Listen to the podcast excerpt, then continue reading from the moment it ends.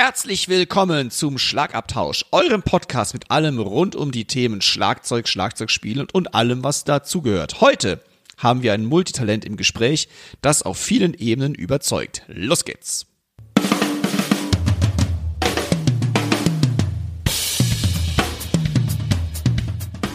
Herzlich willkommen zum Schlagabtausch. Der Podcast vom Drums und Percussion Magazin. Für alle Schlagzeugbegeisterten.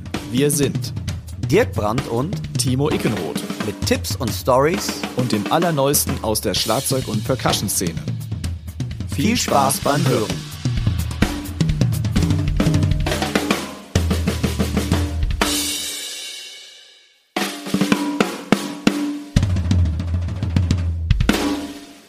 Liebe Hörerinnen und Hörer, ich begrüße euch sehr herzlich zu einer neuen Episode des Schlagabtauschs. Mein Name ist Timo Ickenroth und mir gegenüber frisch trainiert und frisiert mein lieber Freund, der Dirk Brandt. Hallo Dirk.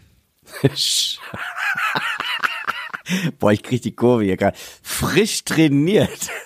Liebe, Zuh liebe Zuhörerinnen und Zuhörer, das hat man nicht, das war neu. Mit der Friese, das habe ich ja schon, ja, aber trainiert, ey, geil. Ich, man hat eine Trainingsjacke an, das, das nennt man dann Illusion, ne?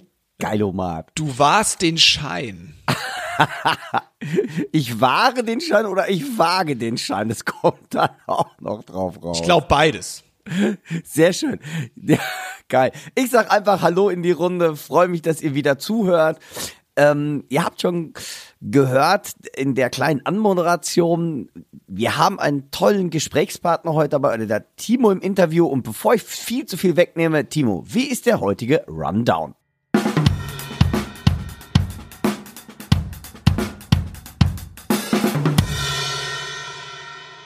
Wir haben heute im Gespräch den Schlagzeuger, Komponisten und Bandleader und Toningenieur Daniel Scholz.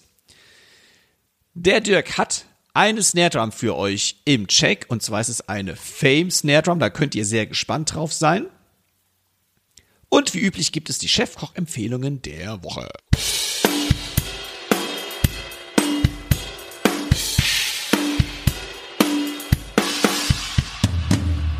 Liebe Podcast-Hörerinnen und Hörer, uns erreichen ja immer noch Hörer Fragen, Hörerinnen Fragen über die entsprechenden Kanäle. Wir sind die letzten Wochen ja nicht so wirklich dazu gekommen, das zu beantworten, weil wir thematisch ja auch versuchen, euch den Podcast entsprechend vorzubereiten. Deswegen hier schon mal die Ankündigung, wenn wir noch nicht darauf eingegangen sind, wir werden das jetzt für die kommende Ausgabe in Angriff nehmen. Das ist die Ausgabe 73 dann. Da kommt eure, ja, eure Anliegen werden wir dann einfach mal dort, ja, zum Anlass nehmen, entsprechend die Podcast-Folge auszurichten. Also, also noch ein bisschen Geduld, habt Mitleid mit den alten Männern, die für euch diesen Podcast machen. Wir sind manchmal am Hinterherhinken. Das liegt aber dann eher am Dirk, nicht an mir, weil der Was? Dirk ist ja, der Dirk ist ja, Was? obwohl er eine Trainingsjacke anhat. Nein, alles Spaß. Es liegt natürlich an uns beiden so ein wenig. Ihr wisst, wir sind auch so ein bisschen busy. Wir machen ja nicht nur Podcasts, sondern sind auf vielen Hochzeiten am Tanzen. Und wie gesagt, thematisch hat es noch nicht so hundertprozentig reingepasst. Deswegen gibt's eine extra Hörerfragen-Episode beim nächsten Mal. Ihr lieben Hörerinnen und Hörer, ihr habt gehört, der Timo ist auf vielen Hochzeiten am Tanzen. Das ist interessant. Das stelle ich mir gerade bildlich vor. Also, ihr habt Da habe ich aber eine geile Story zu. jetzt aber, jetzt Da aber. habe ich eine geile Story zu. Ähm, ich habe eine Hochzeit gespielt. ja. Ganz normal, wie man es halt so kennt. Ne? Man, Du hast mit der Braut getanzt. Richtig. Hast verwechselt. nein, du hast recht. Wie? Ja, du hast recht. So, also wir sind ganz normal am Spielen, ganz normale Bandbesetzung halt, ne? Wir machen so ein bisschen Hintergrundmusik, Dinnermusik, dann kommt der Eröffnungstanz, wie das so üblich ist. Genau. Wir machen Partymusik und ähm, irgendwann standen dann dort, ich weiß nicht mehr genau wie viele, ich glaube drei, vier Leute, die sagten, so, wir würden jetzt auch gerne mal was spielen. So, der eine ist ans Schlagzeug, an mein Schlagzeug, der andere Keyboard, an der Gitarre. Nee. Geil. Und dann haben die die Instrumente übernommen und was ich zumindest nicht wusste, vielleicht wusste es vorher einer aus der Band, ich weiß es nicht, war dann klar, dass die Band tanzen sollte. Das wäre ja was für mich. Sehr geil. Ja, ist ja auch für mich als äh, mega klassisch ausgebildeter Tänzer, der ich ja bin, habe ich tatsächlich dann mit der Braut getanzt. Und zwar nicht nur ein Tanz, sondern ich glaube sogar drei oder vier Tänze. Die Band hat nicht mehr aufgehört zu spielen. Und die einzigen, die am Tanzen waren, ist die Band. Richtig. Die einzigen, die tanzt haben, waren die Band und das ganze, ähm, ja, die ganze Brautgesellschaft stand drumherum. Was ist das denn? Wie geil ist das? Das habe ich, ich meine, ich habe ja schon einige Hochzeiten erlebt und du ja auch. Ja, ja. Aber das ist mir noch nie untergekommen. Wie geil. Sehr schön, sehr schön. Ja, das war ähm, Ey, hör so mal, du, einer was der Momente, die man noch nicht vergisst. Ich ja, was denn? ja- Tanzkurs. Nein. Ja, den könnte ich dir mal schenken. Das wäre vielleicht mal eine Möglichkeit. Ähm, nein, aber wir können mal echt, ähm, weil ich habe ja auch so viel Anekdoten. Also jetzt spiele ich ja nicht mehr äh, so, so Hochzeiten, aber ich habe ja früher immer, ich möchte nicht wie viel tausend Hochzeiten gespielt, so ab zwölf. Und darüber mal Stories, weil es gibt so viele Stories darüber, wo der Brautschleier dann zerrissen wird und dann der Kinderwagen davon bezahlt wird, die Schwiegermütter, die sich kloppen, die Väter, die sich kloppen. Lass uns da mal, lass uns da mal eine Episode irgendwann mal drüber machen. So Fleisch ist mein Gemüse live. Das lass uns demnächst mal machen. Ja, Das ist ja. eine gute Idee. Ja, aber das Gut. ist so meine meine Story zum. Äh, ich habe mit der Braut getanzt und ich tanze auf vielen Hochzeiten. sehr geil, sehr geil, sehr geil.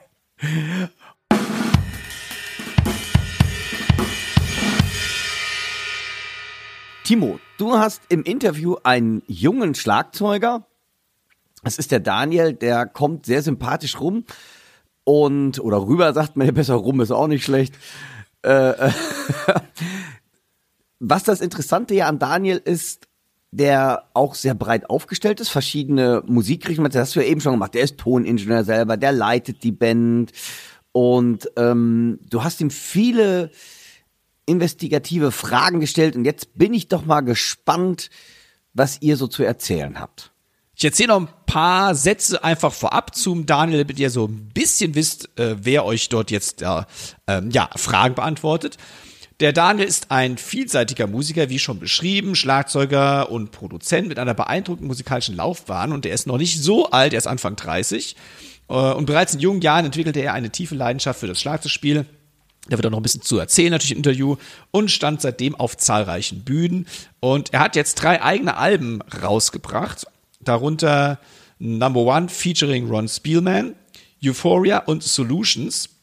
Und dort hat er auch sein Talent als Komponist dann auch unter Beweis gestellt, eben nicht nur als Schlagzeuger und Musiker, sondern auch als Komponist.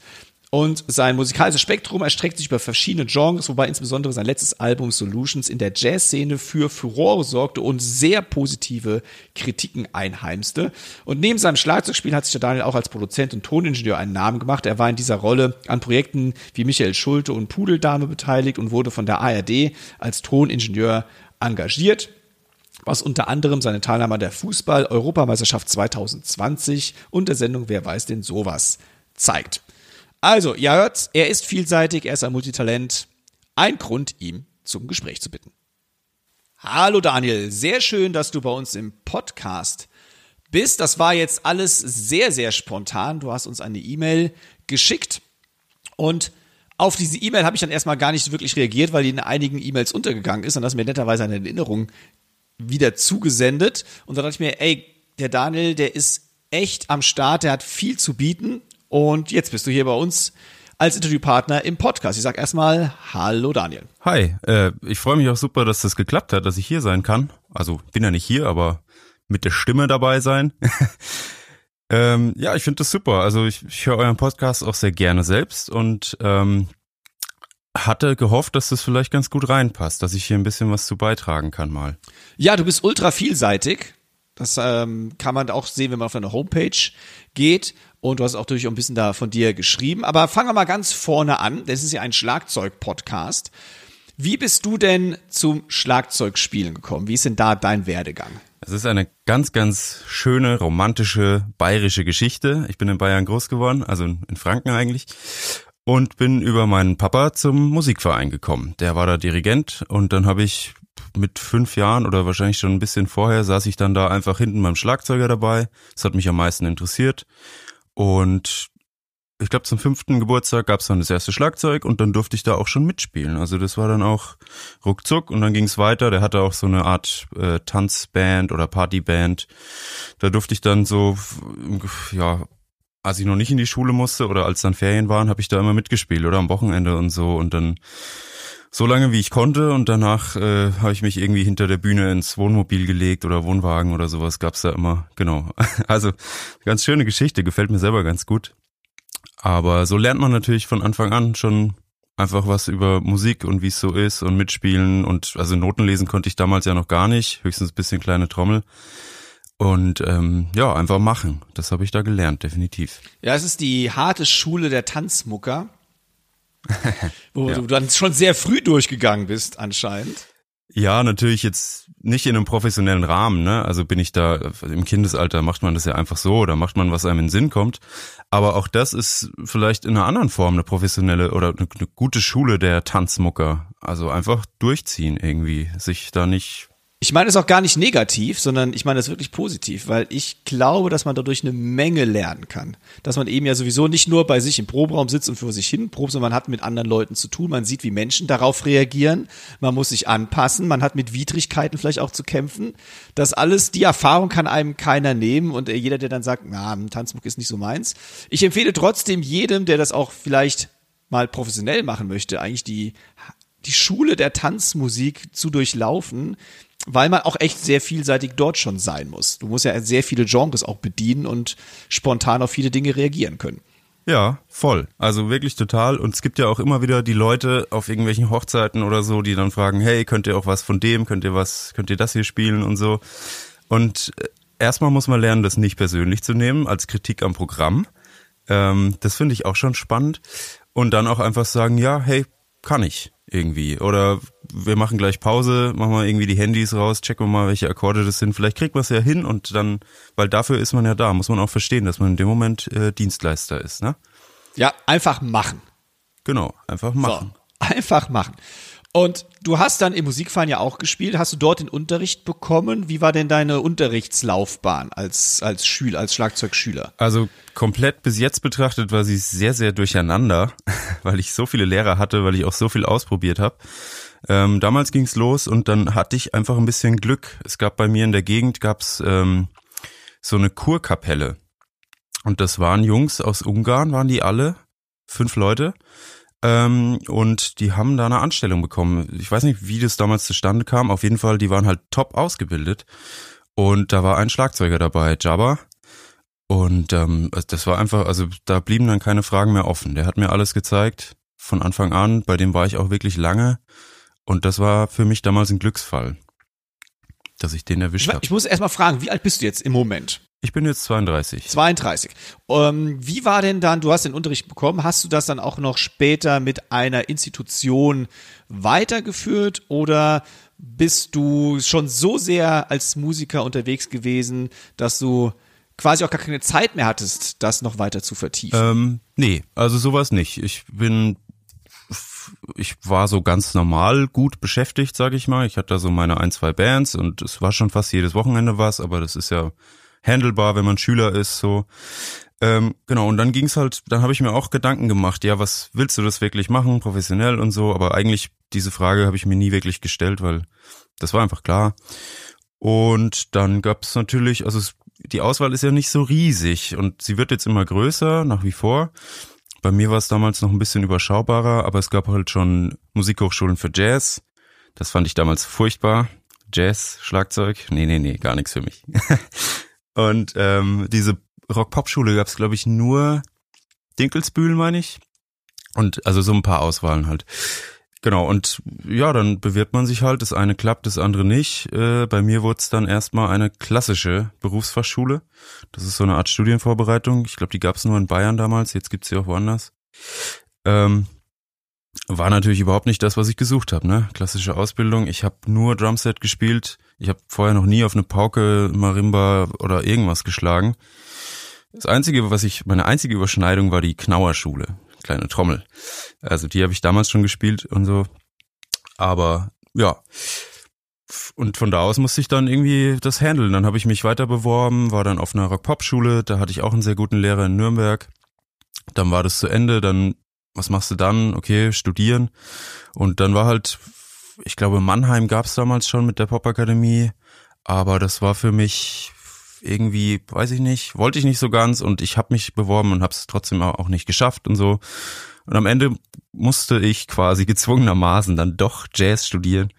Und es hat sich herausgestellt, dass es das Beste ist. Das würde ich jedem empfehlen. Also egal welche Musik man macht, ich finde der Jazz, der durch diese vielen Improvisationen und man muss so, man muss so viel lernen, um das, um da mithalten zu können. Das schadet nicht, ganz im Gegenteil. Das ist eine super Schule. Da bin ich ganz bei dir. Diese Meinung teile ich wenn man so eine Jazzschule durchläuft, da äh, das ist eine andere Herangehensweise ans Musikmachen, als wenn man auf der Rock-Pop-Schiene quasi verweilt und nicht mal seine Fühler ausstreckt. Sehr, sehr interessanter Werdegang auf jeden Fall, weil du sagtest ja mit, also was ich interessant fand eben war, ähm, dass du, obwohl du Musikvereine spieltest, eigentlich mit Pauken und mal mit Stabspielen nicht in Berührung gekommen bist. Was bei uns hier in der Gegend, ich wohne ja äh, in Rheinland-Pfalz, wenn du ein Musikverein hier drin bist, dann musst doch mal ein Stabspiel äh, rausholen oder du musst mal auf eine Pauke kloppen oder sonst irgendwas. Ne? Also dass du nur Drumset gemacht hast, das fand ich schon mal sehr interessant. Ähm, und dass du sagtest, dass du eigentlich mit Jazz ja nie was zu tun haben wolltest und dann notgedrungen durch das, durch den Studienplatz es machen musstest, weil es hat ja deine Karriere, deine musikalische Laufbahn jetzt nicht nur als Schlagzeuger, sondern natürlich dich als Musiker wahnsinnig nach vorne gebracht, weil du ja mittlerweile eigene also unter eigenem Namen Jazz-Alben veröffentlicht, die auch, man kann es wirklich sagen, der Jazz-Szene schon äh, eingeschlagen sind. Äh, dein Album Solutions beispielsweise, das ähm, ja, ist hochgelobt.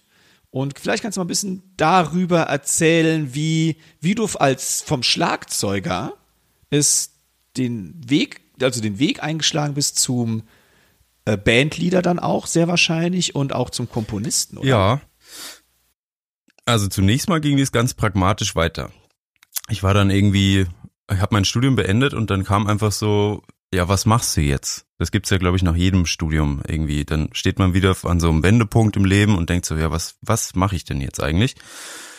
Und dann kam einfach irgendwann der Gedanke auf, okay, du musst jetzt einfach irgendwas selbst machen. Da kommt jetzt niemand und fragt dich, du äh, willst du bei mir spielen oder ne, willst du mit mir auf Tour gehen? Ich bin hier Clapton und spiele Europatour, brauche einen Drummer, frage ich natürlich Daniel. Nee, das passiert nicht. Und so kam ich einfach dazu, ja, jetzt mach doch einfach mal selber was, versuch mal selbst eine Platte zu machen, versuch mal, keine Ahnung, und dann überlegt man, ja, was willst du aufnehmen? Willst du irgendwie das zum tausendsten Mal irgendein Standard spielen oder willst du, ich, das will ja auch keiner hören, muss man ja auch sagen. Also, so schön das ist, Standards zu spielen, ich mag das ja gern, aber die besten Aufnahmen gibt's halt einfach schon, ne? Und ja. Ähm, genau, und dann habe ich einfach gedacht, na gut, schreibst du selber. Und hingesetzt, angefangen, gemacht, dies und das. Ein bisschen Ideen habe ich schon fast mein Leben lang gesammelt, so immer auf, also so als Voice-Notiz oder so, ne, immer was aufgenommen, eingesungen, wenn ich eine Idee im Kopf hatte. Und das hat, weiß ich nicht, erstaunlicherweise geklappt. es war jetzt nicht einfach, es war nicht super gut von Anfang an. Ähm, aber irgendwie machen und dranbleiben, das hat einfach geholfen. Und ich habe es auch sehr genossen. Also ich mache das heute noch so, dass ich mir dann so eine Woche oder zwei vornehme, bevor ich eine Aufnahme geplant habe. Natürlich mit ein bisschen Vorlauf. Und setze mich dann hin, jeden Tag ans Klavier oder nehme die Gitarre. Also Gitarre kann ich nicht so richtig, habe ich jetzt angefangen. Äh, oder am Bass, da konnte ich immer ein bisschen rumdüdeln. Ähm, und einfach so lange Tasten drücken, bis was bei rauskommt. Und das kann, das ist auch eine das ist eine super Erfahrung. Man sitzt da stundenlang und langweilt sich und denkt sich, was für eine Grütze spiele ich denn hier gerade? Und auf einmal, es ist, als würde so ein Zug vorbeikommen, man muss nur aufspringen. Auf einmal, zack, die Buff, hast du, weiß ich nicht, hast du eine Melodie, dann fällt dir sofort passende Akkorde, fällt dir alles ein, eine Bassline fällt dir ein, ein Groove fällt dir ein, zack. Und eine Stunde später hast du gefühlt so einen Song fertig und denkst dir, wow, das finde ich selber, das, das finde ich selber klasse. Und so ging es mir zum Beispiel dann bei dem Album Solutions. Da sind ein paar Songs drauf. Also es sind fast alle Songs von mir. Einer ist nicht von mir. Ähm, und die Platte höre ich total gern, weil ich irgendwie bin ich selber der Meinung, dass, dass das gute Songs von mir sind. Und ich bin selber erstaunt und irgendwie auch fröhlich drüber, dass das so funktionieren kann. Ähm, ja, da war ich von mir selber immer baff, muss ich sagen.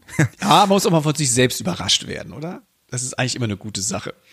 In welchem Jahr war das denn? Wo, wann hast du angefangen zu sagen, okay, ich muss jetzt mal selbst mit meinem Eigenmaterial. Ähm, ja, eben raus. nach dem Studium. Das war, ich habe elf angefangen, 2011 war ich in Nürnberg, dann habe ich nochmal gewechselt, war in Weimar an der Musikhochschule.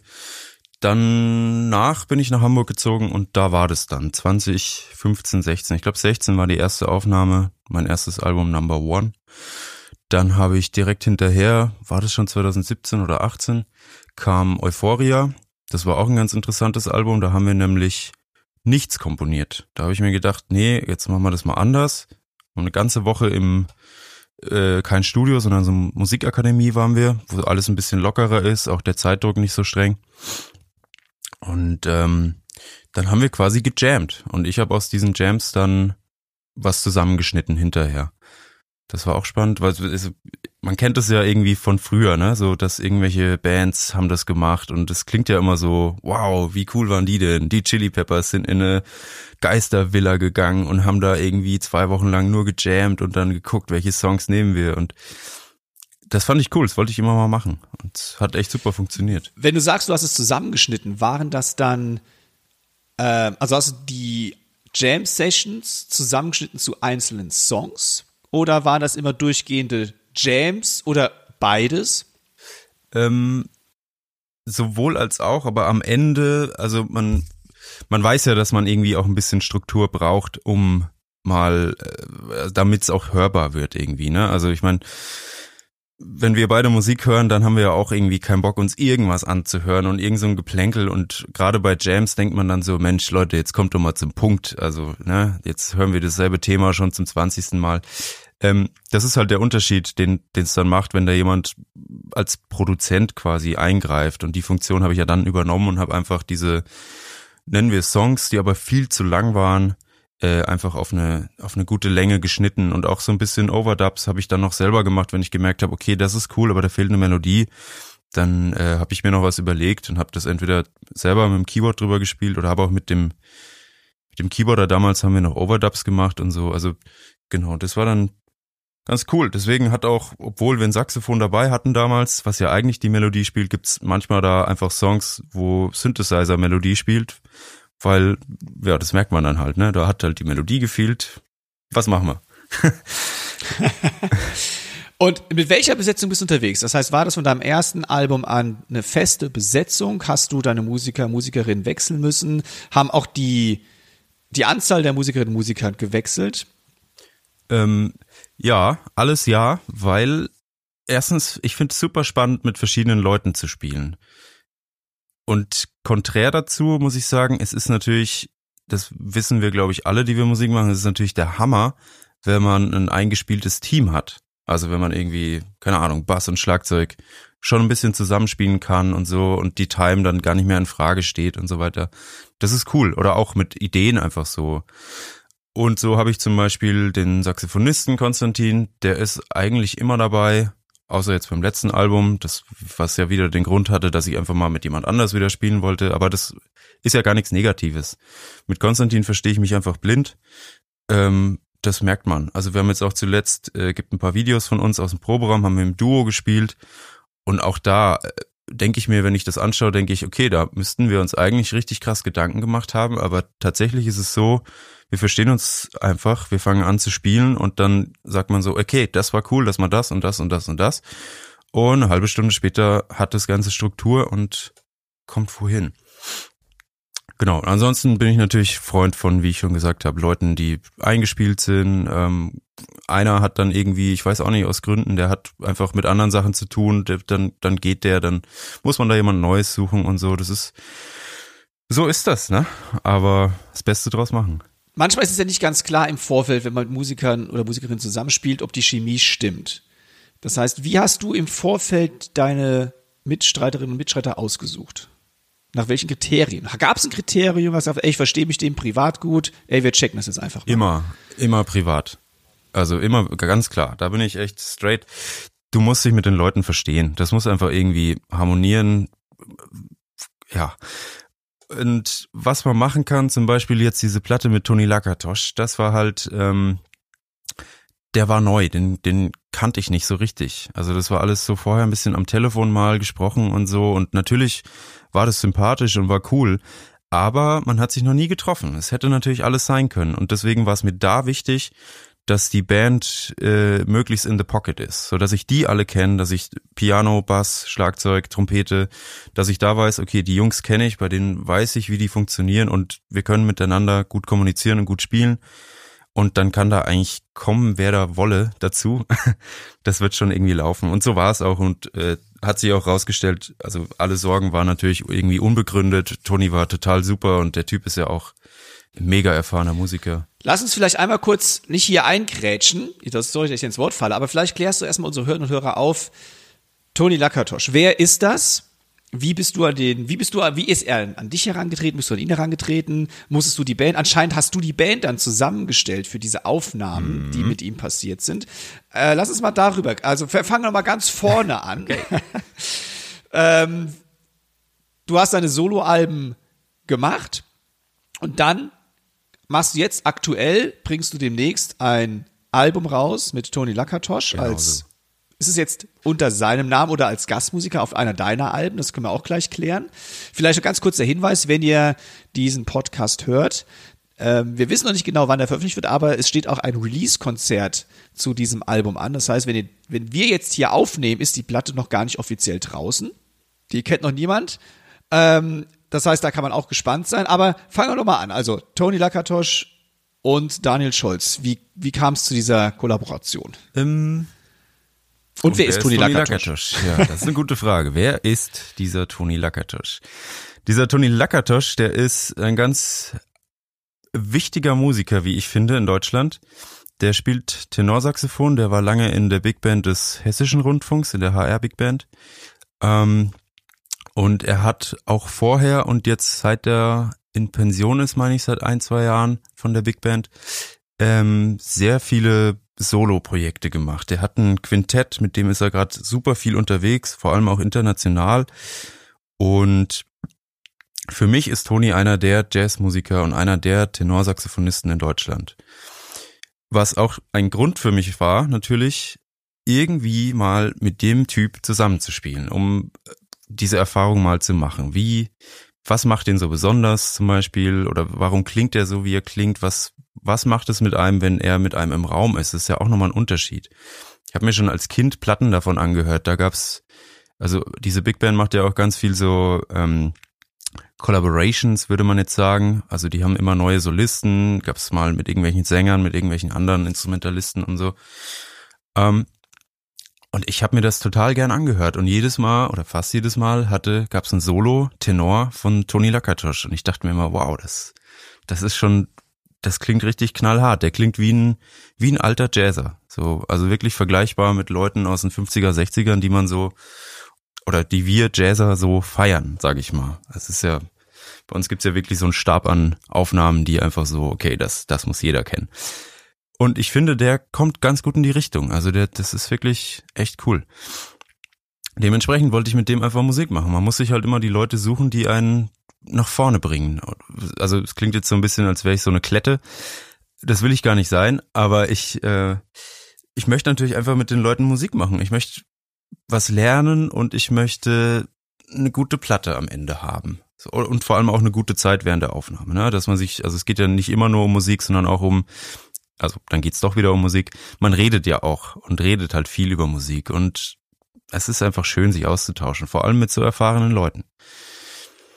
Und deswegen, und der Kontakt kam dann über, ich meine, über André und über einen Bassisten aus München und die kannten den, die hatten mal eine Band zusammen und so und dann, äh, André ist der Pianist auf der Platte, um das zu erklären. Genau, und irgendwie kommt es dann, dann kriegt man mal eine Mailadresse, dann schreibt man da mal hin und dann ist es ganz nett und dann kommt da irgendwie, ja, lass doch mal telefonieren, haben wir telefoniert und man kommt ins Gespräch und dann ist alles so, okay, ja klar, lass machen. Weil das ist das, äh, ich bin da natürlich auch vorher so ein bisschen aufgeregt und frage mich immer, okay, also haben die überhaupt Bock dazu, die Leute, die ich da jetzt so frage? Und ist Toni, wie sieht der das, wenn man den einfach so kontaktiert? Denkt er sich, ah, kleine Wurst da aus Hamburg, der ruft mich an und will jetzt mit mir spielen? Oder denkt er sich, hey ja, ich habe einfach Bock, Musik zu machen. Ich bin dankbar für jeden, für jeden Gig, für alles, was da kommt und nehme die Erfahrung mit. Und so ist es meistens. Also die Leute, die wirklich Profis sind, das sind die nettesten Leute. Das ist echt, also, und das würde ich auch gern jetzt mit diesem Podcast endlich in die Welt tragen. Traut euch Leute zu fragen. Es ist, die, die Resonanz ist eigentlich immer positiv. Das, man muss es einfach machen. Das ist meine Erfahrung, die ich jetzt gemacht habe mit Kontakt aufnehmen. Ist wirklich cool. Du hast natürlich auch schon einiges, einiges vorzuweisen gehabt, als du ihn kontaktiert hast. Du warst ja kein unbeschriebenes Blatt mehr. Ich glaube, das macht natürlich auch den Einstieg einfacher, weil du auch sagen kannst, okay, hör dir an, was ich gemacht habe bis jetzt. Wenn es dir Ja. gefällt, geil. Ja, aber du weißt ja quatschen. auch, wie das ist. Ich denke, das wissen wir alle. Man, von sich selber denkt man so nicht. Also ich denke nicht von mir, dass ich was vorzuweisen hätte. Was hat man schon vorzuweisen? Diese, diese Aufnahmen, die ich gemacht habe, die sind am Ende ja, äh, wir reden hier immer noch über eine Nischenmusik, ne? Also es ist jetzt nicht so, als hätte ich eine goldene Schallplatte von meinen eigenen Dingern auf der Toilette hängen. nee, nee, bei weitem nicht. Also das ist wirklich, das ist eine Nischenmusik und dann ich bin einfach nur jemand, der Schlagzeug spielen kann und das darf ich von mir behaupten, weil ich habe sehr viel dafür getan, sehr viel geübt. Aber äh, nee, also ich bin da, ich bin jetzt kein kein bekannter Typ, kein bunter Hund. Also ganz im Gegenteil. Und deswegen macht's es ja so schön, weißt du, dass man einfach Leute fragen kann und ja, läuft. Und ich, ich glaube, das macht es auch dann wieder, was wieder schön ist, dass die, eigentlich die Jazz-Nische in Deutschland sehr überschaubar ist. Und dass man doch schnell vielleicht auch miteinander ins Gespräch kommt, weil man eben nicht irgendwie einer von zigtausend ist, sondern es äh, doch ein begrenzter Kreis ist, der immer wieder sich vielleicht auch so mehr oder weniger austauscht. Ja, das ist auf jeden Fall was Schönes. Aber ich finde nicht nur der Jazz, also in Deutschland merkt man, finde ich, dass das Land nicht so groß ist, auch was Musik betrifft vor allem. Und irgendwann kennt man sich doch, mal irgendwann kennt man sie alle. und ja, es ist was super Schönes. Also und es gibt auch immer so tolle Momente, wo man einfach Leute trifft. Also ich wohne jetzt hier in Hamburg, recht nah an dem an dem Main Jazzclub, sage ich mal. Und dann, äh, ich bin da halt dann auch regelmäßig oder laufe auch einfach vorbei und manchmal stehen da einfach Leute vor der Tür und man denkt so, ja, wow, hätte ich jetzt gar nicht erwartet, dass ich dich hier treffe und super schön, dich kennenzulernen und äh, ja, richtig cool. Also mache ich sehr gern. Kommen wir noch mal kurz zu der äh, neuen CD zurück, also Toni Lakatosch und äh, Daniel Scholz. Ist, wie gesagt, die Frage war eben auch noch, ist das jetzt unter deinem Namen eine Veröffentlichung mit Ganz Special klar, genau. Guest? Weil ja? ich das ja angeleiert habe. Da geht's, das ist eigentlich hauptsächlich, wer die Organisation macht, der, äh, dessen Name steht dann auf dem Ding. Und wie hat jetzt, lass mal, mal kurz, wie hat denn dich die Zusammenarbeit mit Toni jetzt musikalisch beeinflusst? Ja, das ist auch eine sehr gute Frage, weil da habe ich eine Geschichte zu erzählen, ähm, die ich eigentlich gar nicht so gerne erzähle, weil sie fällt ein bisschen negativ auf mich zurück. Aber ich hatte ja vorhin schon gesagt, äh, Wir sind, wir sind unter uns, wir sind unter uns, wir sind unter. Uns. uns hört niemand zu. Nee, ein Glück. ähm, nee, wir hatten, das war ungefähr so einer der ersten Songs irgendwie, haben wir angefangen zu spielen und ich habe ja gesagt, die Band muss eingegroovt sein und so war es auch. Also mit dem Bassisten dachte ich vorher immer, zwischen uns kommt nix, also so Timing und Tempo, das haben wir wirklich so in der Tasche und das, das können wir. Ähm, ja, und dann hat Toni irgendwie ein Stück von sich aufgelegt, so eine Art, Art Blakey Shuffle, also so, so ein zackiger, bisschen in Chicago Shuffle Richtung. Ähm, ja, und dann ging's los und er spielt halt sein Thema und irgendwie, weiß ich nicht, irgendjemand hat die Handbremse gezogen. Ich weiß auch nicht, wer das war. Und das Ding ist einfach richtig im Matsch verlaufen und wird immer langsamer und langsamer. Und ich dachte, was ist denn da los? Was ist denn da los? Wieso klappt das nicht? Und es hat sich einfach rausgestellt, dass, dass Toni einfach so laid back spielt, aber man merkt es nicht. Es war für mich eigentlich die erste richtige laid back Erfahrung. Und also wirklich, man hat es nicht gemerkt, wie entspannt der spielt. Aber wenn man nicht dagegen gehalten hat, wenn man nicht sich wirklich auf seine Time konzentriert hat oder aufs Tempo konzen- konzentriert hat, dann, dann hatte ich das einfach mitgezogen. Und das war krasse Erfahrung. Also ich, ich musste dann Metronom anmachen, zumindest mit Lichtzeichen. Geht ja während der Aufnahme meist nicht anders. Wir hatten keine Kopfhörer auf. Ähm, um irgendwie das Tempo zu halten und mir auch wirklich das immer im Kopf halten. Was, das macht ja auf jeden Fall was mit dir, äh, wenn du frei spielst oder wenn du die ganze Zeit mit dem Klick denken musst. Ne? Du, also das war für mich schon echt so, wow, okay, also ich habe noch einiges zu tun hier am Schlagzeug. Ich habe wirklich noch einiges zu lernen. Ähm, das war so eine Erfahrung, die ich da gemacht habe. Und wenn man das dann weiß und gemacht hat, dann es geht relativ schnell, damit umzugehen. Es war mir dann klar, es war der erste Song. Beim zweiten Song war mir dann schon klar, okay, ja, du weißt jetzt, es wird irgendwie ziemlich hart nach hinten ziehen und du wirst es nicht merken, aber dann bleib einfach dran, bleib einfach straight und so, ne? Also das ging dann auch. Aber diese erste Erfahrung war natürlich krass. Nimmt einen schon mit, muss ich sagen, wenn man sich da seines Tuns sehr sicher ist. Und Time ist ja bei uns immer ein sensibles Thema. Ne? Das stimmt. Sind denn auf der Aufnahme jetzt hauptsächlich Stücke von dir oder von Tony? Oder gut gemischt? Äh, gut gemischt. Es gibt kein hauptsächlich. Das war, wir hatten da wirklich eine schöne Zeit. Ich habe so ein Ferienhaus gemietet und da gab es so eine Art großen Saal unten drin. Es war wie so ein altes Jagdschlösschen. Stand auch mitten im Wald in Südfrankreich, gehört einem Freund von mir. Und ähm, ja, da habe ich dann auch gesagt, bringt doch einfach Stücke mit, jeder, der was hat. Der Trompeter hat zwei mitgebracht, der Tony hat zwei mitgebracht, ich habe, ich weiß gar nicht, drei oder vier dann am Ende geschrieben. Und der Bassist, der hat äh, währenddessen, mm. da haben wir kurz Mittagspause gemacht und so, ja, haben wir noch Platz auf der CD? Ja, bis jetzt schon okay, äh, in einer Stunde bin ich wieder da. Und dann sitzt er einfach so da, schön in der Wiese und keine Ahnung, hat da seine Mappe dabei und schreibt einfach einen Song auf, aus dem Kopf, also auch ohne Instrument. Dachte ich auch, wow, könnte ich nicht, aber ja. Hat denn so ein renommierter Musiker wie Tony, der ja schon mit unzähligen Jazzmusikerinnen und Musikern zusammengespielt hat, hat der auch Einfluss auf eure Komposition genommen? Ja, und das will ich auch. Also das ist mir wichtig, weil du ja, also ich habe ja jetzt schon auch bisschen durchklingen lassen, hoffentlich, dass ich mich nicht als großen Komponisten betrachte, sondern einfach meine Sachen so ein bisschen zusammenfüge. Ähm, und dann, ich wünsche mir das. Ich, ich will von der Band nicht, dass sie einfach nur das spielt, was auf dem Blatt steht, sondern ich will gerne darauf hingewiesen werden, so Kleinigkeiten wie, okay, das könntest du anders aufschreiben oder aber auch in den Song einfach einzugreifen, zu sagen, hey, das gefällt mir nicht, lass uns das mal so und so ausprobieren oder das verändern, hier ein Stopp, da irgendwas. Das ist die Arbeit an der Musik und eine CD ist eine Gemeinschaftsarbeit. Das ist für mich ganz wichtig, finde ich. Ja. Sag doch mal ganz kurz, wann ist das Datum des Release-Konzerts? Das ist am 14. Oktober im, in Hamburg, hier im Birdland.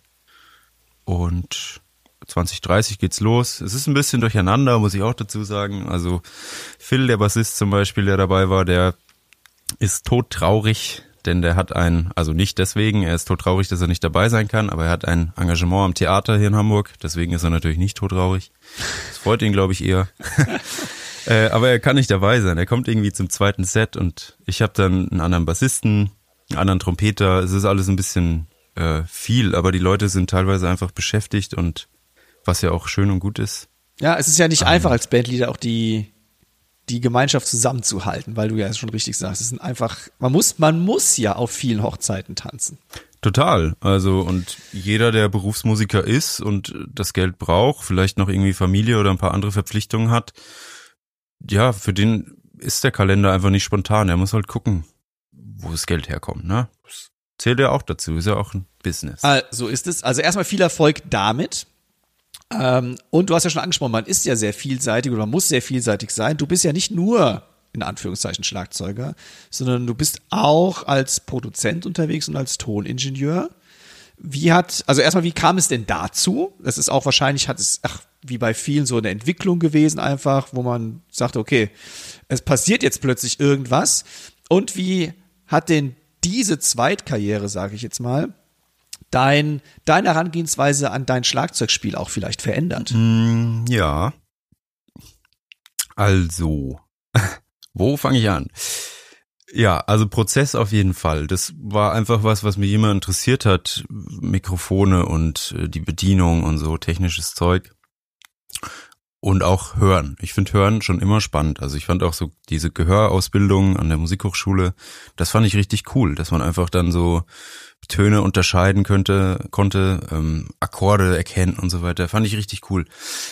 Und so Stück für Stück wurde es immer mehr und dann irgendwie, weiß ich auch nicht, habe ich dann so angefangen, Beschallung zu machen, irgendwelche Bands zu mischen und das ging dann relativ schnell über Kollegen hier in Hamburg, die ich kennengelernt habe, die mich dann irgendwie da weiter involviert haben einfach und gesagt haben, ja, mach mal das, mach mal das. Dann war ich da auch ruckzuck bei irgendwelchen namhaften Bands dabei, wo ich mir selber dachte, äh, wow, das äh, weiß ich gar nicht, ob ich da überhaupt schon fähig genug bin, um da zu stehen jetzt hier am Mischpult. Aber anscheinend hat's ja geklappt. Und ja, dann kam das jetzt, also zum Broadcast kam ich vor allem durch Corona. Da war natürlich nichts mehr mit Musik machen, da war auch nichts mehr mit äh, dann Bands beschallen oder Monitorsound machen. Und dann musste ich ein bisschen gucken, wo ich bleib. Ähm, genau, und kam so zum, erst zum Radio, dann zum Fernsehen. Jetzt im Nachhinein wäre ich gerne wieder beim Radio, weil man, da liegt der Fokus natürlich einfach auf den Ohren und nicht auf dem Auge. Das ist beim Fernsehen einfach anders, aber ja, erklärt sich ja von selbst. Ähm, ja, und ich mache das gern. Also vor allem natürlich alles, was mit Musik zu tun hat, mische ich super gern. Aufnahmen, gerade im Jazzbereich mache ich total gern es ist ja auch so, das ist ja wie Musik machen. Also da gibt's halt das eine, was man kann, das eine Genre und andere Genres, die kann man vielleicht noch ein bisschen und dann gibt's aber auch Sachen, die kann man natürlich auf keinen Fall. Also wenn man mich jetzt vor eine Metalband setzen würde, das würde wahrscheinlich nach Kraut und Rüben klingen, weil das, das ist nicht meine, nicht meine Passion und also ich mag die Musik total gern hören, aber das, ich kann das erstens nicht spielen und zweitens auch nicht mischen. Ähm, dafür bin ich zu weit weg. Muss man aber auch äh, dann einfach sagen, ne? Ähm, genau, und das, das verändert total viel, weil A, finanziell ähm, muss ich jetzt nicht mehr mich musikalisch für alles verpflichten. Also ich kann da jetzt sehr wählerisch sein und das bin ich auch geworden. Und das ist was, das ist total viel wert. Also das ist echt krass, weil man kann sich ja seine Leidenschaft an der Musik total verderben, wenn man nur Sachen spielen muss, sage ich mal, die die einem überhaupt keinen Spaß machen oder so oder die einen irgendwann nerven. Das ist, das, ja, das musste einfach weg. Und auch beim Unterrichten wirkt sich das natürlich aus, weil ich, ich unterrichte total gerne, aber es gibt einfach, das wissen wir alle, jeder, der unterrichtet, weiß, es gibt einfach Schüler, die, die nerven. Ich sag's mal, wie es ist, die nerven wie Hölle, weil es äh, aus irgendwelchen Gründen, die machen es ja bestimmt nicht persönlich, aber es gibt halt immer Schüler, man hat immer welche dabei, die dann nicht üben, die vielleicht gar kein Interesse daran haben, die einfach, die vielleicht kommen, um zu reden mit dir. Sowas habe ich auch schon erlebt. Ähm, ist alles dabei. Aber ich will natürlich Schlagzeugunterricht geben. Ich will nicht reden, also ja auch, aber nicht nur. Ähm, aber ich will einfach den Leuten was beibringen. Das ist mir wichtig und da hängt auch mein Herz dran. Und das war für mich eine große, eine tolle Sache, einfach dann zu sagen, okay, also sorry Jungs, mit euch, ähm, das sind jetzt nicht tausende Schüler, aber mit zwei, dreien habe ich das dann gemacht und habe einfach gesagt, ja, äh, macht euch mal klar, ob ihr wirklich Schlagzeug lernen wollt. Und ähm, weil für mich ist der Unterricht jetzt gerade, also ich will euch wirklich was beibringen, dazu müsst ihr einfach mehr üben und so, einfach Tacheles reden und dann, das war wirklich schön. Und dann, also dann sind die Fronten klar gesetzt. Und das alles kommt, ist zurückzuführen auf meine Tätigkeit als Toningenieur. Ist jetzt ein bisschen philosophisch und weit ausgeholt, aber ähm, hat mein Leben auf jeden Fall angenehmer gemacht. Na gut, du beschreibst ja dich quasi als das Gesamtkonzept des Musikers gerade. Das finde ich ja, das heißt, wir lernen ja sehr viel über dich. Das, wir werden auch gleich noch auf das Unterrichten nochmal kurz eingehen. Aber lass mal kurz, vielleicht, weil ich finde diese Frage immer für mich sehr spannend. Ähm, die hast du, glaube ich, jetzt noch nicht ganz beantwortet, wie, wie das Schlag, wie dein Schlagzeugspielen sich vielleicht, vielleicht hat es auch nicht, sich verändert hat, seitdem du eben mehr mit Aufnahmen ja. zu tun hast. Ja, sorry, ich wollte echt nicht so ausschweifend sein. Und ähm, auch da, also das sind halt so Riesenfelder. Ich muss da immer kurz überlegen, bevor ich antworte. Es ist, man baut halt, also man denkt einfach mit zwei Gehirnen, sag ich mal so. Man, du denkst am Schlagzeug, du denkst aber auch danach. Du denkst ja schon in der Aufnahme, also wie sieht das Signal aus in meiner DAW dann, wenn ich aufgenommen habe oder oder mit wie vielen Mikrofonen will ich das aufnehmen? Man denkt vorher nach, währenddessen nach und hinterher nach. Was man auf jeden Fall lernen muss abzuschütteln, ist dieses während des Spielens über die Aufnahme nachdenken. Das, das geht nicht. Das haut einen raus aus dem Konzept. Dann ist man nicht mehr ganz da am Schlagzeug. Das ist natürlich schlecht. Ähm, aber ansonsten, ja, die Auswahl der Mikrofone treffe ich anders bei mir selbst. Ähm, die Platzierung der Mikrofone mache ich bei mir selbst anders als bei anderen Schlagzeugern, weil ich einfach bei mir weiß, was wo wie klingt. Und bei anderen weiß man das nicht. Da gehe ich dann mehr zurück auf irgendwelche Standard-Setups, die sich etabliert haben, weil einfach alles möglich sein kann. Ne? Also ja. Ähm, Und ansonsten einfach, ja, man lernt zum Beispiel Tight spielen ist wichtig. Wenn der Klick läuft, dann musst du drauf sein und zwar nicht annähernd drauf, sondern drauf drauf. Und wenn du nicht drauf bist, dann bist du nämlich der Depp, der nachher alles schiebt. du schneidest dann alles klein und da sitzt du Stunden. Also lieber irgendwie ein bisschen üben und sich vorbereiten und dann gleich drauf spielen, so gut es geht. Ähm, das sind so Sachen und ja, auch der Sound, also zum Beispiel so Rim-Click oder sowas, ne? Da achte ich jetzt mittlerweile drauf, dass der, der muss super laut gespielt werden bei der Aufnahme. Was eigentlich, also eigentlich würde einem das viel zu laut vorkommen, aber wenn man mal ein bisschen Distanz dazu nimmt und sagt, okay, wenn ich einen Rimshot spiele und danach in der Strophe gehe ich auf Rim-Click, das sind ja, das sind einige dB Unterschied. Natürlich musst du da trotzdem reinhauen. Das Ding muss klicken, dass das Mikrofon überhaupt was abbekommt, ähm, dass man das dann mischen kann am Ende. Also es gibt schon echt viele Erfahrungen, die man da macht. Auch wie man, ja, wie man alles anschlägt und welche, welche Bassdrum-Beater man benutzt, welche Fälle man aufschraubt, welche Snare man wann nimmt. Und ich ändere auch gern die Snares während der Recordings oder auch bei Konzerten mal. Ähm, und dann lernt man zum Beispiel, dass man sein Mikrofon besser auf einem Stativ platziert, weil sonst muss man die Klemme immer abschrauben. Ein Drumhack.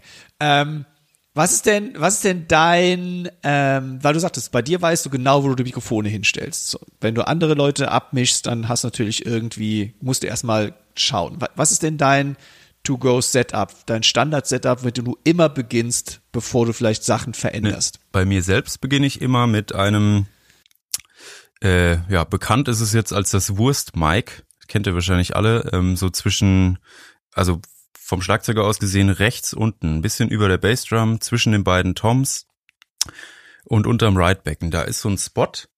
Von dem aus ähm, schafft man es irgendwie, ein Mikro zu platzieren, das dann ungefähr gleich weit weg, also gleichen Abstand zur Snare, zur Bassdrum, zu den beiden Toms und im besten Fall noch zum Ridebecken hat. Und wenn man da dann am besten irgendeinen Omni nimmt oder so, eine Kugel, die dann auch von allen Seiten aufnimmt, dann hat man da eigentlich schon einen super Sound, weil alles ja durch die gleiche Distanz und wenn man es auch gleich laut anschlägt, müsste alles gleich laut da drauf sein. Das ist ein super Sound. Also wenn man von da ausgeht und ich gebe das immer so als Tipp mit, wenn mich jemand fragen würde nach Tipps, würde ich sagen, wenn du nur ein Mikro hast, dann baust dahin. Ähm, oder wenn du einen kleinen Gig aufnehmen willst, einfach so zum, ich höre mir das nochmal an und will vielleicht mal ein Video auf YouTube stellen, stell das Mikro dahin man wird alles hören und es wird nicht doof klingen. Das ist das Startding. Danach würde ich vielleicht, je nach Musikart, wenn es Popmusik ist, würde ich danach die Bassdrum dazu holen, damit die einfach ein bisschen mehr Low-End bekommt. Dann die Snare, die braucht Attack. Vielleicht die Hi-Hat, vielleicht die Toms. Kommt wirklich auf die Musik an. Und beim Jazz würde ich, glaube ich, eher auf Overheads gehen. Dann ein Großmembran-Overhead oder ein Bändchen, irgendwas, was ein bisschen Wärme bringt. Ähm, genau. Muss auch gar nicht Stereo sein. Ja, also. Mit dem einen Mikro ist ein super Tipp. Das ist mir die Frage, wo platziere ich sowas? Die meisten machen es ja naturgemäß dann immer über dem Schlagzeug. Du gehst quasi genau den anderen Weg und platzierst es nicht unter ja. dem Schlagzeug, aber mitten ja, im ist, also Schlagzeug. Also, man muss einfach drüber nachdenken, was man da tut. Es ist diese, diese gleiche Distanz ist wichtig. Einfach, dass man gleiche Lautstärken auf dem Mikro hat. Es ist ja klar, wenn du ein Mikro vor die Bassdrum stellst, dann ist da halt weniger Snare Drum drauf.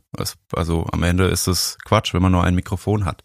Deswegen, es hilft auch, wenn man zu zweit ist, irgendwie einfach durch den Raum gehen, mal ein bisschen hören. Okay, wie du spielst Schlagzeug, ich höre ein bisschen. Wie klingt's hier? Wie klingt's da? Ähm, und dann stellt man da sein Mikro hin, weil so ein bisschen Raum ist ja auch nicht verkehrt. Also Jetzt haben wir schon zwei deiner Karrieren angesprochen, eigentlich oder drei, vier eigentlich schon alles. Äh, du hast auch eben selbst schon einen ins Gespräch gebracht, das ist die äh, des Musikpädagogen, des Instrumentalpädagogens. Äh, du hast ja schon ein bisschen aus deiner Erfahrung heraus erzählt. Du hast aber auch äh, ein, äh, ein Büchelchen herausgebracht, wenn ich es richtig verstanden habe. Das ist der Quick Drum Guide. Was ist das genau? Der Quick Drum Guide, das ist ein, eine Anleitung zum, zur Stockhaltung. Ich wollte eigentlich verschiedene solcher Anleitungen schreiben. Ähm, und zwar gezielt kleine Hefte, weil mir das wichtig war, dass man äh, auf ein Problem eingehen kann. Und zwar ganz gezielt. Ähm, leider ist es bisher bei einem geblieben, aber das finde ich schon mal eigentlich, also für, aus meiner Perspektive ganz gelungen, weil ähm, Stockhaltung oder generell Haltung am Schlagzeug ist ein super wichtiges Thema, finde ich. Also da geht's nicht nur um Schlagzeugspiel, um Sound, sondern geht's auch um Gesundheit. Wenn man mal 20 Jahre auf dem Drumhocker gesessen hat und sich irgendwie eine schlechte Haltung angewöhnt hat, dann wird's danach irgendwann kritisch. Das merkt man. Das geht in den Rücken, das geht irgendwie in die Bandscheiben und so weiter. Das gilt's natürlich zu vermeiden. Und das geht los mit der Stockhaltung. Ähm, und da wollte ich einfach rein und wollte sagen, ja, Jungs, schaut euch das alles mal an wie, also Jungs und Mädels, also alle, schaut euch das mal an, wie ihr die Stöcke haltet, weil damit geht's los. Das muss irgendwie locker sein, das muss gut sitzen, das darf sich nicht verändern. Wenn ihr irgendwie Blasen bekommt, dann gibt's da ein Problem. Wenn die Stöcke zu sehr springen, also zu sehr, zu viel Abrieb haben, dann ist das meist auch nicht gut. Das ist eigentlich auch eher erstmal ein Zeichen, nicht für ich kann einen geilen Rimshot spielen, das ist eher erstmal ein Zeichen bei mir, dass ich sag, äh, du bist zu verkrampft. Also die Energie kann nicht aus dem Stock weichen. Und eigentlich müsste die da raus. Ähm, genau. Und dann geht's natürlich weiter. Irgendwie den ganzen Rücken hoch, den ganzen Oberkörper sind die Schultern locker und so weiter. Und der Hintergrund ist einfach, du, du klingst so, wie du am Schlagzeug sitzt. So klingst du. Wenn du da verspannt sitzt, dann klingst du verspannt was manchmal ja auch so ein Ding ist. Also manchmal will man ja verspannt klingen. Es gibt ja so, so funky Sachen, die richtig zackig sein müssen. Da, da gehört das ein bisschen zum Sound. Ähm, aber die meiste Zeit geht's einfach darum, super loose, cool zu klingen, zu grooven und da irgendwie in Flow zu kommen und so weiter. Das ist ja das, was Musik ausmacht. Und das, es hilft einem enorm, wenn man dabei einfach entspannt ist. Das ist ja wie, weiß ich nicht, früher haben die Leute dafür oder machen sie vielleicht heute noch ein paar, äh, sich irgendwelche Hilfsmittel genommen, flüssiger oder rauchförmiger Art, sag ich mal, um entspannt zu werden und dann Musik zu machen und zu jammen, 70er Jahre und so. Aber das braucht's gar nicht. Also das ist ja dann schon wieder Psyche. Grundlegender ist einfach mal locker am Schlagzeug zu sitzen. Dann ist man schon entspannt und dann kommt man schon zum guten Musikmachen. Dann braucht man auch keine Hilfsmittel mehr, meines Erachtens nach. Ja, würde ich sofort alles unterschreiben wollen. Also wenn du was fertig machst, ich unterschreibe das ganze Ding dann. Wenn jetzt jemand mit dir Kontakt aufnehmen möchte, zum Beispiel und dich zu buchen, entweder als Schlagzeuger oder als Toningenieur oder sagt, der hat geile Ansätze im Unterrichten, ich möchte mal äh, Unterrichtseinheiten buchen, wo, mit wie kann man mit dir Kontakt aufnehmen, wo findet ähm, man dich? Ja, Internet, ganz klar, kurz und knapp. Instagram, Internet, äh, ich habe eine Homepage www.scholzd.de so wie Scholz Daniel, nicht verwandt oder verschwägert mit äh, der Obrigkeit. Genau, oder Instagram oder so, da könnte, da, da kann jeder schreiben, Facebook geht auch noch. Ähm, ich beantworte da die Nachrichten eigentlich immer und wenn nicht, dann kriegt man so eine automatische Antwort mit Handynummer und dann kann man mich auch einfach anrufen. Ich, äh, ich freue mich auch drüber. Also ich finde, wir sind eine Familie, wir Musiker, wir können uns gegenseitig anrufen und um Hilfe, Tipps, keine Ahnung, einfach nur mal quatschen. Das, da bin ich, bin ich offen dafür. Alles, was ihr braucht natürlich, um den Daniel zu finden, findet ihr da auch in den Show Notes zu diesem Podcast.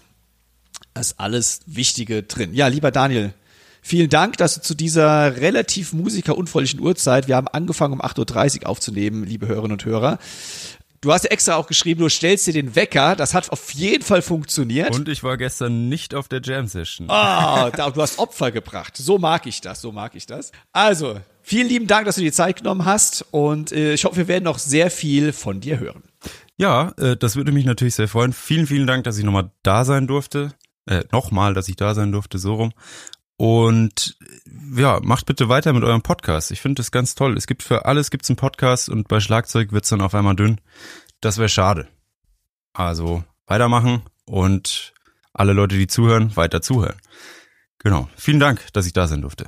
Ja, danke, lieber Timo, für das Interview. Das ist ja doch ganz schön, was der Daniel da in seinen jungen Jahren schon auf die Beine gestellt hat. Chapeau dafür. Ja, Daniel, mir bleibt einfach nur sagen, weiterhin ganz, ganz viel Erfolg auf deinem Weg und ich hoffe, wir treffen uns auch mal persönlich. Bam.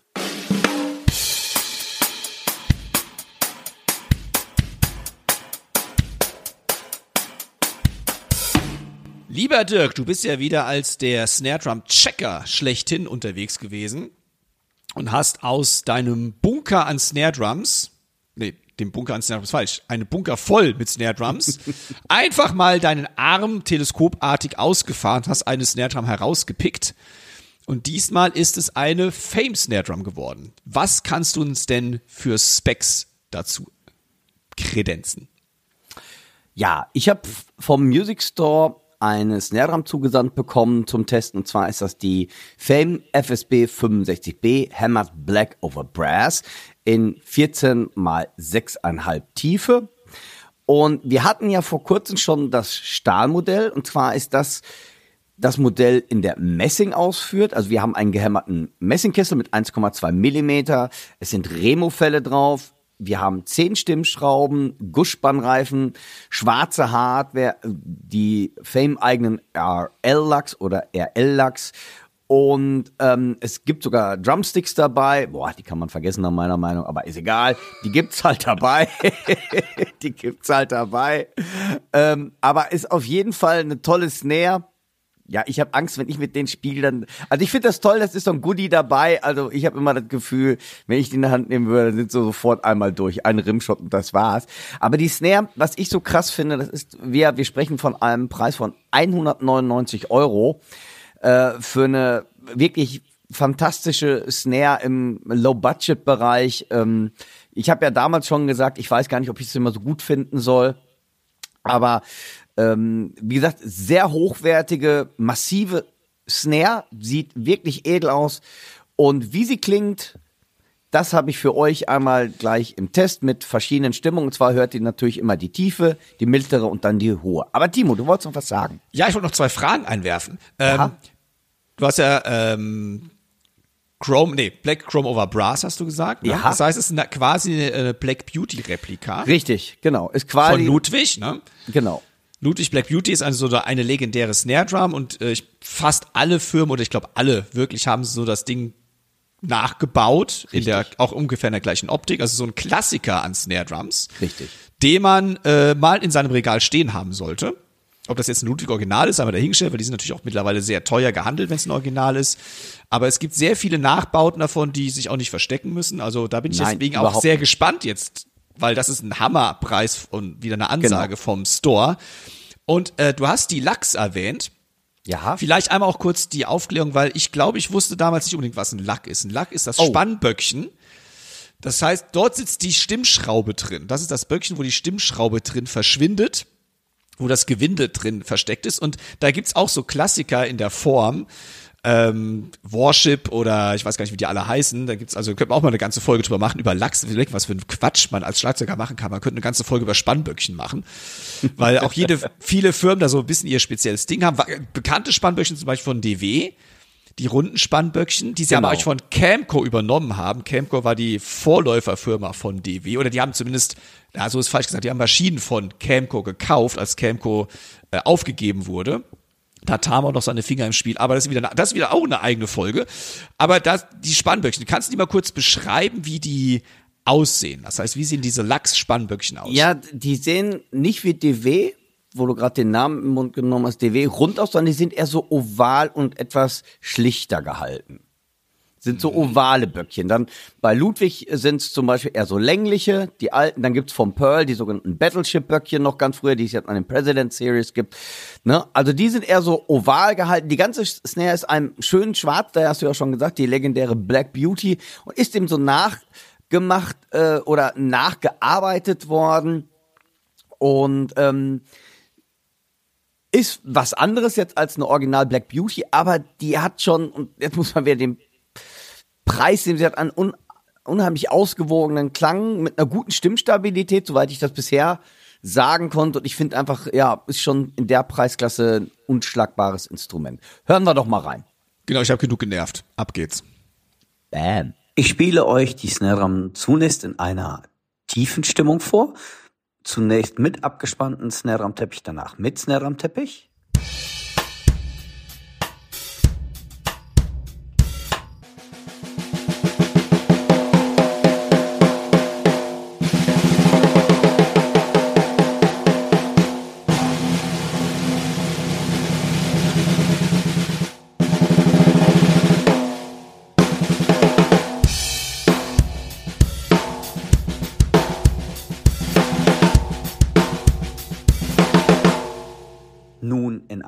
Nun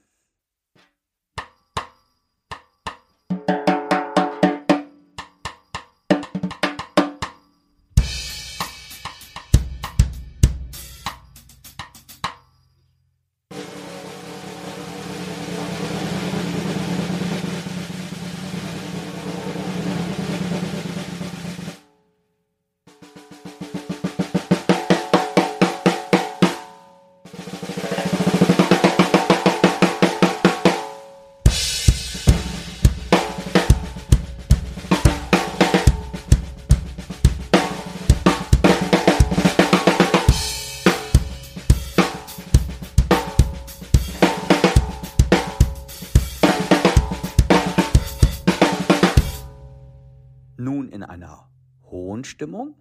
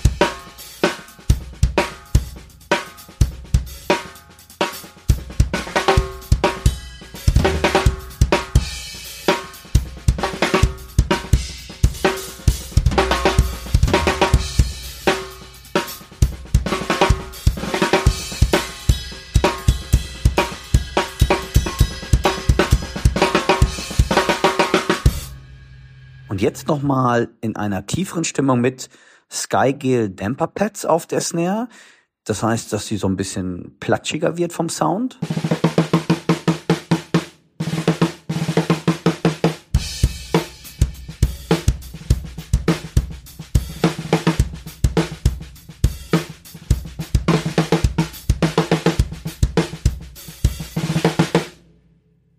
Und jetzt nochmal in der kompletten Studio-Mischung, das heißt also mit EQ, Reverb und Kompressor dabei, wie man es bei einer Plattenaufnahme hätte. Auch nochmal ganz kurz tief, mittel und hoch.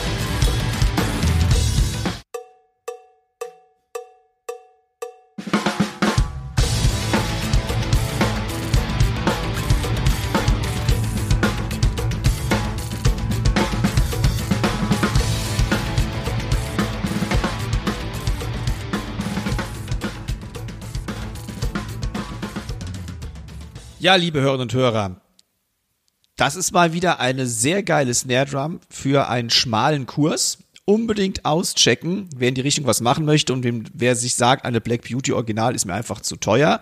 Eine gute Alternative und wie gesagt, ich bin ja der Meinung, eine solche Snare Drum sollte man in seinem äh, ja, Werkzeugkoffer haben. Und ich stehe, ich habe auch so eine, auch keine Original leider, ich habe auch eine Nachahmung, aber ich stehe total auf diesen Sound.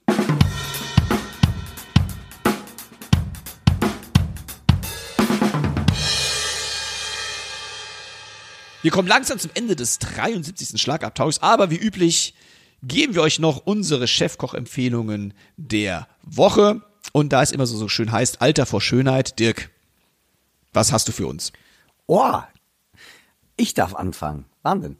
Ähm, ich ich habe ein Buch für euch und sogar ein Schlagzeugerbuch. Und zwar durfte ich das vor kurzem rezensieren oder durfte eine Meinung dazu schreiben oder ein Testimonial dazu abgeben, wie man so schön sagt. Und das Buch hatte ich schon ein bisschen wieder vergessen. Und zwar habe ich das in der englischen E-Book-Ausführung. Und dann rief mich unser Kollege an, der Florian Fox, der dieses Buch übersetzt hat. Und zwar ist das von John Lamb, das heißt ähm, Drummer and Anatomy. Drama und Anatomie. Und der Florian hat es ins Deutsche übersetzt und ich finde, das ist ihm richtig gut gelungen. Was ist das denn jetzt eigentlich für ein Buch? Das ist ein Buch darüber, wie unser Körper überhaupt funktioniert, wie die Sehnen funktionieren, wie die Muskeln aufgebaut ähm, gebaut sind, wie die Muskeln äh, sich verhalten beim Schlagzeugspielen oder die Sehnen ähm, oder wie man ja, gerade sitzt oder überhaupt was im Körper passiert und das Ganze sehr anschaulich dargestellt. Und ich fand das damals eine ganz interessante Sache, überhaupt mal zu wissen, was tun wir unserem, jetzt in Anführungszeichen, was tun wir unserem Körper beim Schlagzeugspielen eigentlich an? Weil ihr kennt das ja auch. Ich habe früher auch mal eine Sehenscheidentzündung gehabt, ihr habt vielleicht auch mal Rückenprobleme, man sitzt vielleicht mal schief. Und das sind alles solche Sachen, die ähm, ganz gut in diesem Buch erklärt werden. Du viele anatomische Bilder, auch nicht zu wissenschaftlich, dass selbst ich das verstehe. Das ist nämlich auch nicht ganz unwichtig dabei. Respekt.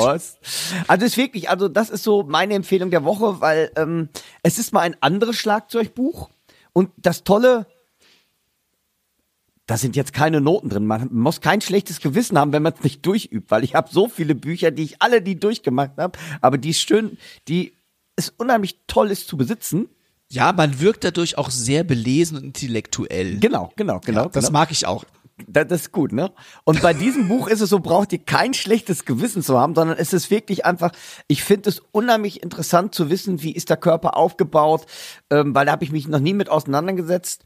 Und ich fand das total klasse, als der Florian Fox, der selber ja auch Sportlehrer ist, der sich sehr mit der äh, mit der ganzen äh, ähm, Physis des Dramas halt irgendwie auseinandergesetzt hat, wie unser Körper funktioniert und so. Ähm, als er mich gefragt hat, hör mal, ich habe das ins Deutsche übersetzt, kannst du mal drüber schauen, wie findest du das? und so.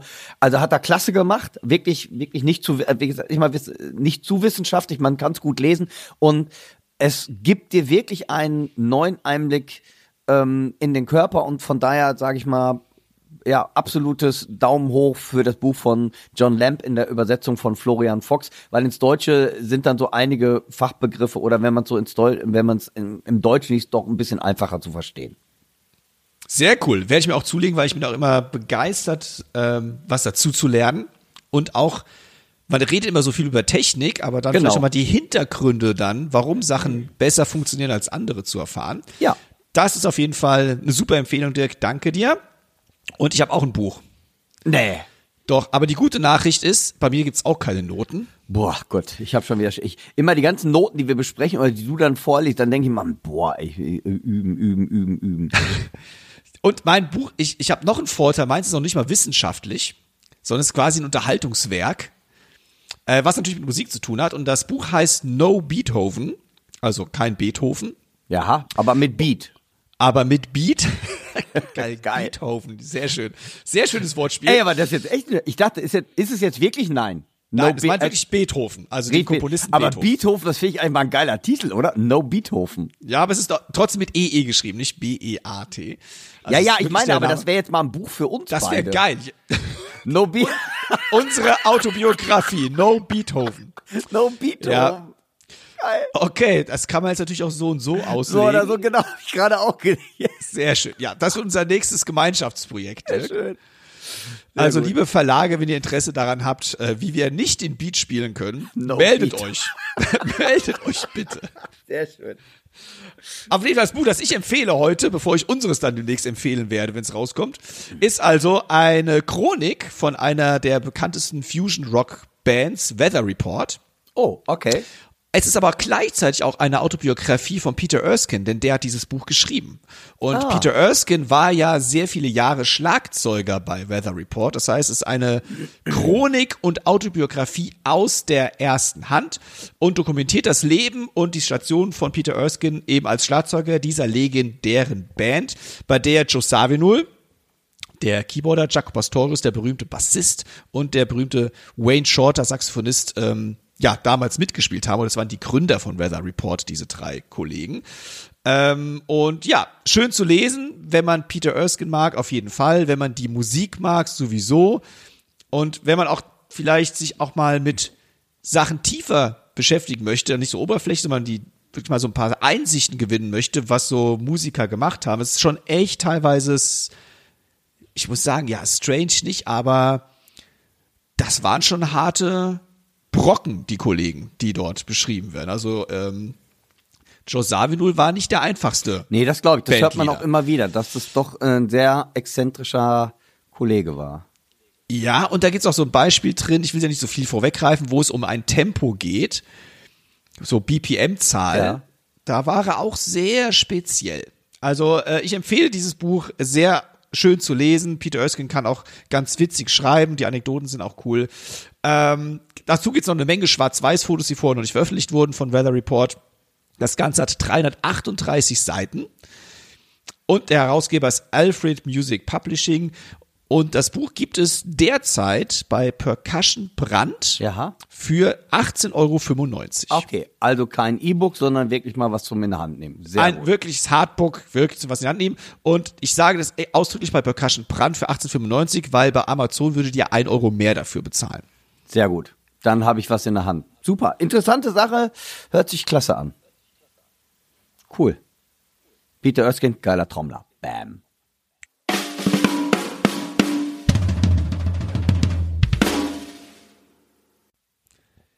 Liebe Hörer und Hörer, das war der 73. Schlagabtausch mit Dirk Brandt und meiner Wenigkeit. Vielen lieben Dank fürs Zuhören und mega, dass ihr uns so treu bleibt und uns zuhört bei unserem manchmal seltsamen Trommelgetorke. Wenn ihr Fragen, Anregungen, Kritiken habt, schreibt uns doch bitte an uns direkt, also an unsere E-Mail-Adressen, die findet ihr alle im Netz oder ihr könnt uns auch gerne über Facebook oder Instagram anschreiben. Ihr findet natürlich auch unsere YouTube-Kanäle, dort, wenn ihr einen Kommentar hinterlasst, das kommt natürlich auch alles direkt bei uns an. Wir sind weiterhin auf der Suche nach einem Social Media Manager. Aber vielleicht klappt's ja, vielleicht klappt's ja, wenn wir das neue Buch No Beethoven No Beethoven. rausgebracht haben. Das wird unser großer Durchbruch. Ich äh, weiß es ganz genau. Also, vielen lieben Dank. Wenn ihr was habt, schreibt uns, meldet euch, sagt Bescheid und ich gebe heute bescheiden das letzte Wort ab an den lieben Dirk. Ja, liebe Zuhörerinnen und Zuhörer, was war mal wieder kurzweilig. Ähm, ich möchte mich noch bei euch bedanken, weil wir haben ja in der letzten Folge so ein bisschen über Subsignal und über die ähm, Tour geredet. Es haben sich tatsächlich einige bei mir gemeldet, sind auch zu den Konzerten gekommen, haben vorher als E-Mail gesagt, dass sie kommen. Das fand ich ziemlich klasse, dass ihr auch unserem Aufruf gefolgt seid. Irgendwie, da freue ich mich echt drüber, euch äh, persönlich dann kennengelernt zu haben oder auf ein Konzert gesehen zu haben. Ich hoffe, weiterhin, dass ihr uns gewogen bleibt. Habt eine gute Zeit, passt auf euch auf und ich würde sagen, bis in 14 Tagen. Euer Podcast-Team, Dirk und Tschüss. Tschüss.